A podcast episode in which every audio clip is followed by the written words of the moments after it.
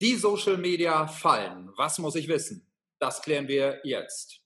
Moin, mein Name ist Daniel Gremm. Ich bin Online-Marketing-Trainer und habe heute Herrn Michael Rohrlich zu Gast. Er ist IT-Rechtsanwalt. Und äh, ja, Herr Rohrlich, was muss ich zum Thema Social Media fallen heute alles wissen?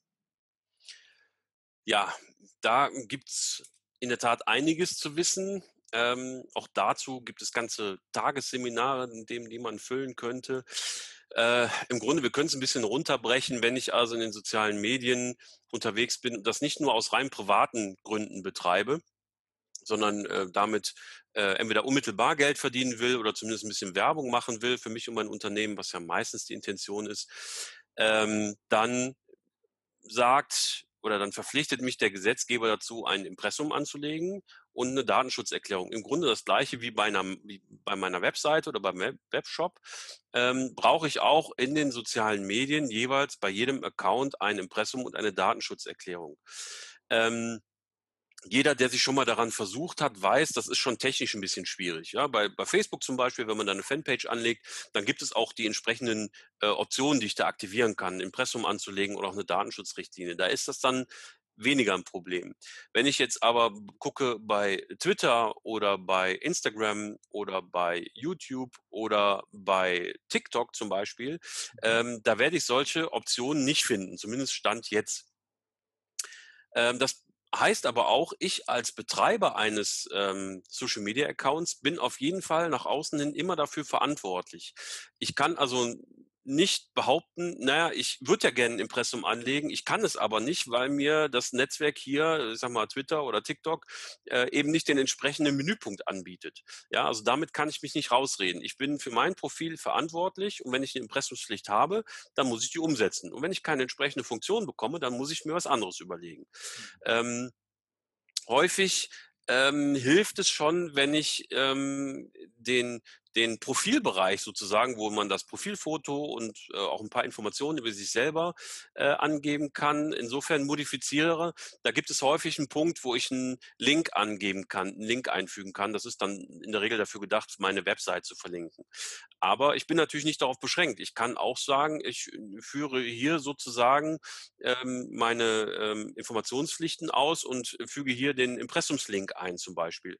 Und das kann ich tun, indem ich mit sprechenden Links arbeite Seite, also zum Beispiel Impressum Doppelpunkt xy.de slash Impressum oder analog dazu für die Datenschutzerklärung eben Datenschutz Doppelpunkt xy.de slash Datenschutz und verweise über diese sprechenden Links dann direkt auf die entsprechenden Unterseiten auf meiner Internetseite.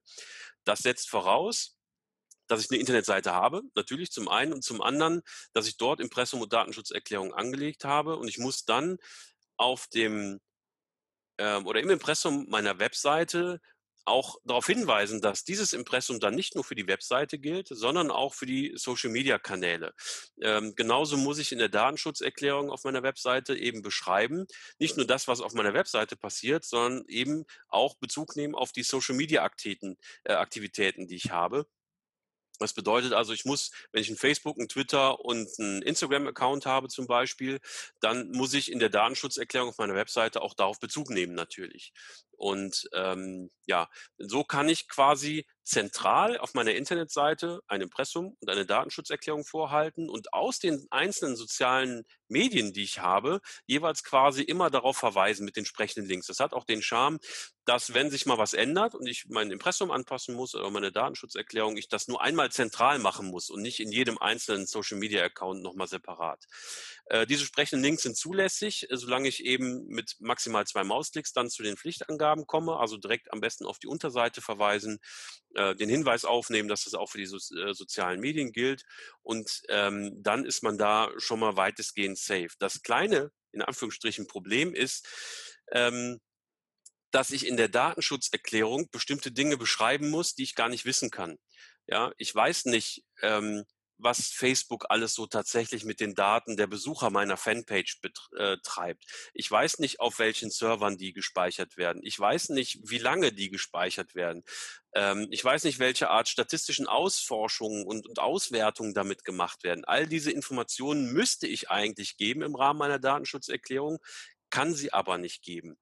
Ähm, Der EuGH, wie so häufig, hat das auch nochmal klargestellt in dem Urteil, dass man als Betreiber einer Fanpage bei Facebook gemeinsam verantwortlich ist im datenschutzrechtlichen Sinne mit Facebook zusammen.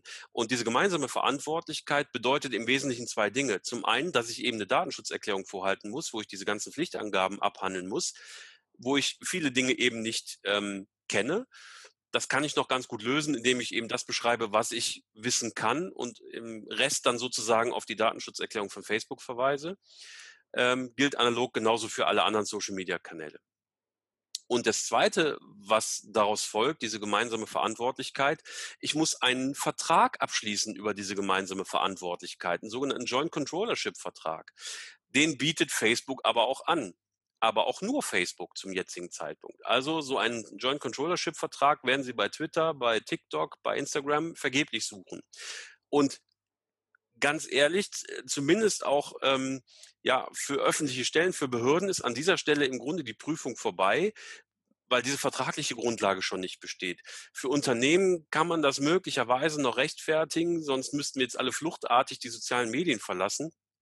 Ähm, aber im Grunde ist es so, dass ähm, diese gemeinsame Verantwortlichkeit besteht.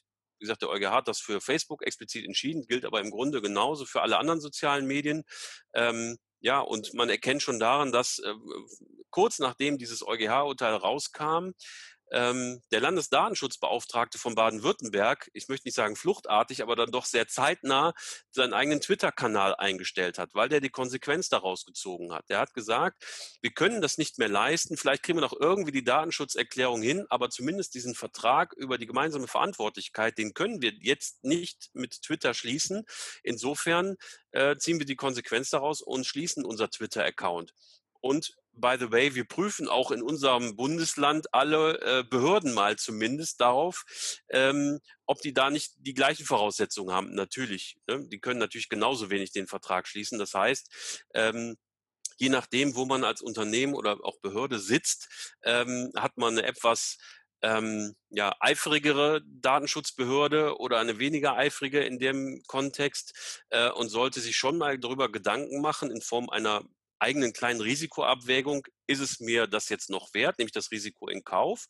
Ähm, Bleibe ich also bei Twitter, Facebook und so weiter oder eben nicht? Ähm, da Facebook an diesem EuGH-Verfahren beteiligt war, stellt Facebook einen solchen Joint Controllership-Vertrag ähm, bereit. Man kann sich jetzt darüber unterhalten, ob das so rechtswirksam ist oder nicht, ob das ausreicht oder nicht, aber zumindest stellen die ein Dokument bereit, ähm, im Vergleich eben oder im Unterschied zu allen anderen sozialen Medien. Ja, Twitter, Instagram, Facebook, äh, Facebook nicht, sondern TikTok, alle anderen sozialen Medien bieten eben so einen Vertrag bis jetzt gar nicht an. Und damit mhm. fehlt mir im Grunde schon diese Grundlage. Und ähm, selbst wenn ich darüber hinaus oder darüber hinweg sehe, müsste ich ja in der Datenschutzerklärung bestimmte Dinge beschreiben, die ich schwer nur beschreiben kann. Also es ist etwas, es steht etwas auf wackeligen Füßen und ich muss für mich selber die Frage mir stellen, bleibe ich in den sozialen Medien, nehme das in Kauf oder ziehe ich die Konsequenz und schließe meinen Account. Das zweite wäre mir persönlich etwas zu viel. Ähm, das ist aber jedem selber überlassen. Das kann nur jeder selber für sich entscheiden. Ja, jetzt hat, äh, wir müssen immer dazu sagen, wir nehmen das Video jetzt im September 2020, ups, schwierig, 2020 ja. auf. Und äh, im September 2020 äh, geht gerade auch so ein bisschen durch die Medien, dass Facebook zumindest publikumswirksam ins Gespräch gebracht hat, sich eventuell aus Europa auch diesbezüglich ja. zurückzuziehen, äh, weil sie selber so zumindest ihre Verlautbarung gar nicht lösen können. Vielleicht auch nicht lösen wollen, aber nicht lösen können, so sagen sie. Mhm. Jetzt stellt sich äh, für den Privatanwender oder aber auch für das Unternehmen, was jetzt hier vielleicht gerade zuschaut und zuhört, die Frage, wenn ich jetzt, wie Sie es eben gesagt habe, vielleicht das Risiko in Kauf nehme und nicht, wie der eine oder andere, den Sie jetzt erwähnt haben, einfach meine Facebook-Account, meinen Twitter-Account einfach lösche, weil ich es mir vielleicht auch nicht leisten kann, weil es ein relevanter Teil meines Businesses ist. Mhm. Ähm, ja, was könnte da im Zweifel passieren? Also was sind die rechtlichen Folgen, wenn es denn dann schief geht? Ja, auch hier könnte man theoretisch darüber nachdenken, dass man abgemahnt wird, aber das sehe ich eben als kleinere Baustelle an, weil die Frage, ob Datenschutzverstöße abgemahnt werden dürfen oder nicht, ist stark umstritten.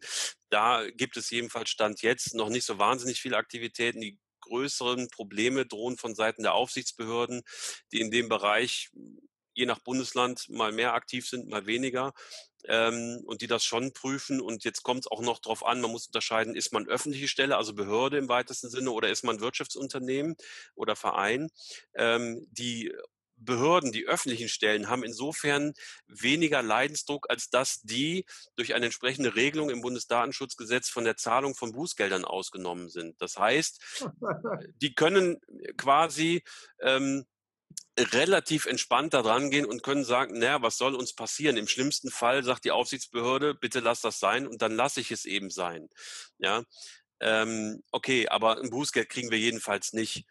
Ähm, was man auch noch, äh, also bei, bei, bei Wirtschaftsunternehmen ist das anders, die trifft unter Umständen die volle Härte der, der Bußgelder, ähm, wobei auch hier die Aufsichtsbehörden bis jetzt zumindest ein gewisses Augenmaß äh, nach meiner Kenntnis walten lassen und auch noch nicht proaktiv jetzt groß losgerannt sind und, und die sozialen Medien durchstöbern. Das kann sich aber natürlich ändern, das weiß ich nicht. Das hängt auch von, von Bundesland zu Bundesland ab. Ähm, Worüber man auch theoretisch nachdenken kann, die DSGVO bietet die Möglichkeit von Betroffenen, von Datenschutzverletzungen zum Beispiel, äh, dass diese Betroffenen Schadenersatz geltend machen können. Auch das fängt so langsam an, sich ähm, quasi zu etablieren, in Anführungsstrichen. Ja, die ersten Gerichtsverfahren werden schon geführt. Das sind jetzt keine riesigen Summen, die dabei ähm, zu Buche schlagen, aber ähm, das ist was, worüber man mal nachdenken kann. Denn wenn man einen äh, Social Media Account betreibt und es da, ich sag mal, 1000 Follower gibt, ähm, dann sind das potenziell 1000 Betroffene von meinem Datenschutzverstoß. Und wenn die 1000 alle 500 Euro Bu ähm, Schadenersatz zugesprochen bekommen, dann ist das im Einzelfall nicht allzu hoch, aber eben kumuliert dann doch äh, eine Summe, die ich erstmal leisten muss.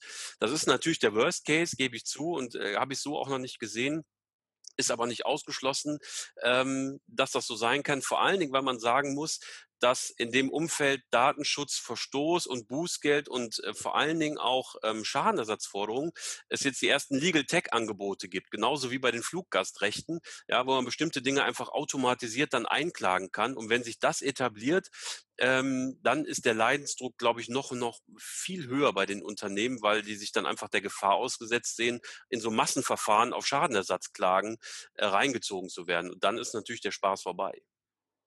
Prima, vielen Dank, Herr Rohrlich, für die spannenden Antworten. Ja, und äh, wenn du Interesse hast äh, zum Thema Social Media Fallen, noch die eine oder andere Antwort zu bekommen, wenn du da die eine oder andere Frage noch hast, einfach hier unten direkt unter dem Video kommentieren.